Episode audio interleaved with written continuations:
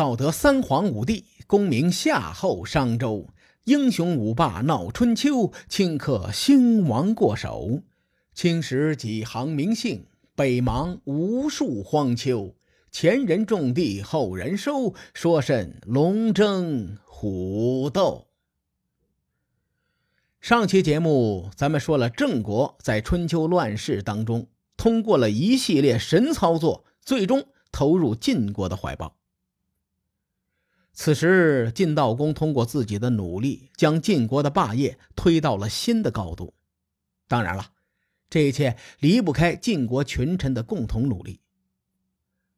晋悼公曾经与魏将说过这么一段话，他说：“您教寡人与各个戎狄部落和好，并且帮助寡人整顿了中原诸侯国，八年之中九合诸侯。”这句话出自《左传》襄公十一年。咱们用评价九合诸侯、一匡天下来形容齐桓公的霸业。晋悼公与之相比呢，是有过之而无不及。在晋悼公霸业如日中天的时候，春秋的国际形势又发生了一些细微的变化。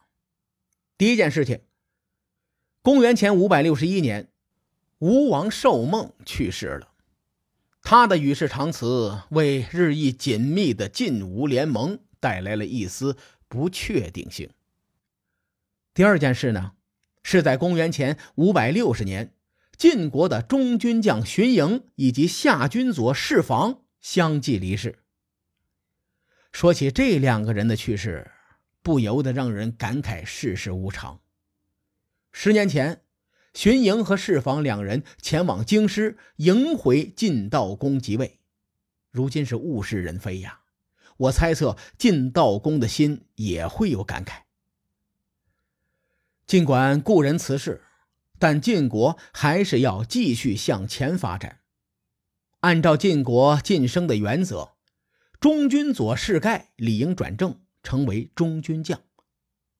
令晋悼公意外的是，此时士盖辞让说：“说从前呐，我辅佐荀燕，知道荀燕才能比我强，因此呢，请让我给荀燕打下手。”晋悼公原本对荀燕有意见，因为这个荀燕曾经有过弑君的行为。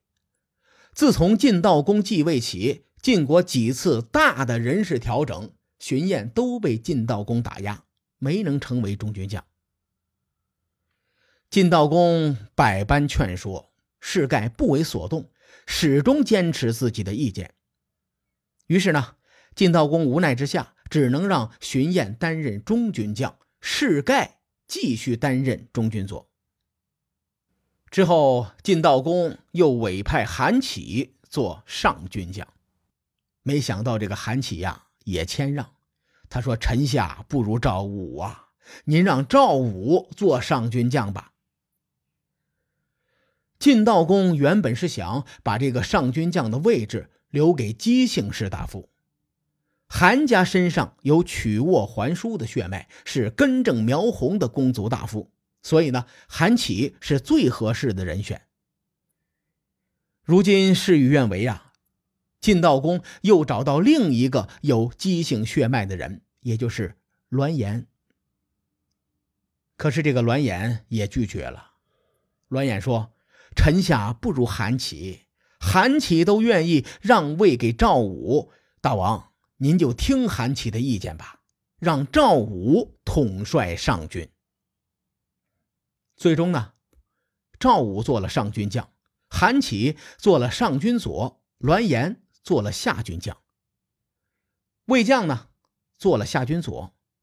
因为实在没有合适的人选统领新军，晋悼公将新军的兵马以及官员划分给了夏军，从此呢，取消了新军的编制。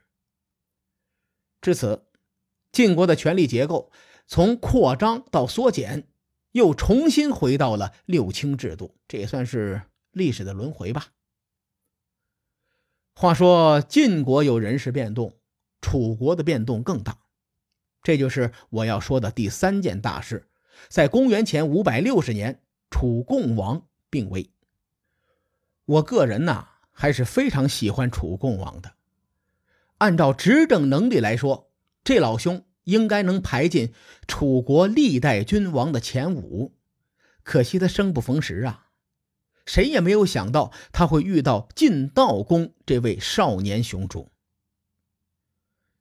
楚共王在身患重病的时候，把楚国的大夫们召集到床前，坦诚地说：“说寡人生下来十多年。”便失去了先君楚庄王，还没有准备好，便承担了许多的福禄。寡人年少的时候继承国君之位，由于缺乏德行，导致在鄢陵之战中损失惨重，让楚国蒙受耻辱，让诸位大夫担心了。我身为楚王，实在无颜面对列祖列宗。所以，寡人想用“灵”或者“力”作为谥号，你们商量一下，看选择哪个字比较合适。大夫们听完是悲从中来呀，无言以对。楚共王连续下了五次命令，大伙才勉强答应了下来。公元前五百六十年的秋天，楚共王驾崩。令尹子囊召集大夫们商量楚共王的谥号。大夫们说：“先君已经有过遗愿，咱们应该服从君命。”令尹子囊却说：“先君的一生为楚国殚精竭虑，咱们绝不能用恶事作为先君的谥号。况且先君立志清明，安抚蛮夷，征伐南海，让南海从属华夏诸侯。”这是对楚国有功啊！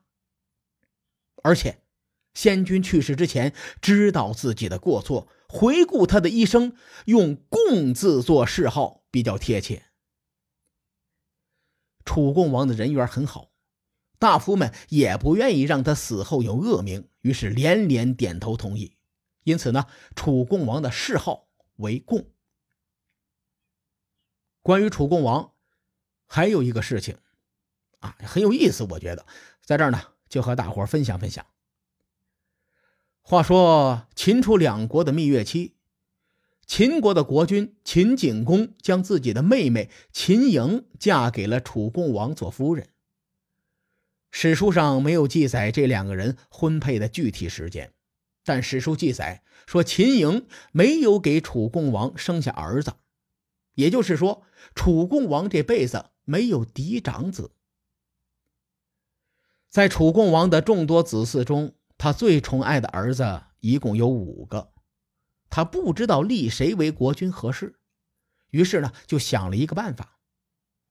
他先派人带着一块玉璧去祭祀星辰山川的众多神灵，将玉璧展示给神灵之后，对着神灵下拜，祈祷神灵在这五个人之中选择一个来继承楚国的江山社稷。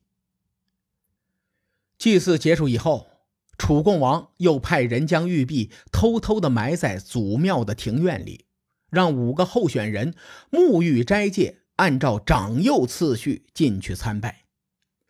楚共王自己躲在暗处，谁能接触玉璧，谁就可以继承王位。结果，大公子的膝盖跪在玉璧上，二公子的胳膊压住了玉璧。老三、老四没碰到，老五当时年纪小，是被人抱着进去的。但是老五呢，跪拜了两次，两次都压到了玉璧。按照祭祀时的约定啊，老五应该继承楚国的国君之位。可是楚共王自己反悔了，他立了自己的长子为太子，也就是后来的楚康王。《左传》评价说。楚共王这种行为违背天命，将有大祸。能记录到《左传》里的预言都是神预言。果然，楚共王死后几十年中，楚国发生了夺位事件，导致楚国内乱。我稍微帮列位回顾一下啊，齐桓公死后也曾发生过五子夺位的事件，并且呢，这五个人先后做了齐国的国君。楚共王的情况和齐桓公类似，只是呢，他的五个儿子里有四个坐上国君之位，差了一个。公元前五百六十年前后，春秋发生了很多大事：吴王寿梦去世，荀盈和士房去世，楚共王也去世了。真是铁打的春秋，流水的人呐！在这里呢，我给大伙剧透一下。此时距离晋悼公去世还有两年。当然了啊，至于这两年还发生了哪些事情，各位看官，咱们下回分解。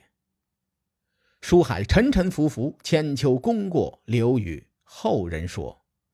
我是西域说书人介子先生，下期节目咱们继续聊春秋风雨。更多精彩内容，请搜索关注微信公众号“伯乐灯”，与更多听友交流互动。伯乐灯还将定期为粉丝发放福利。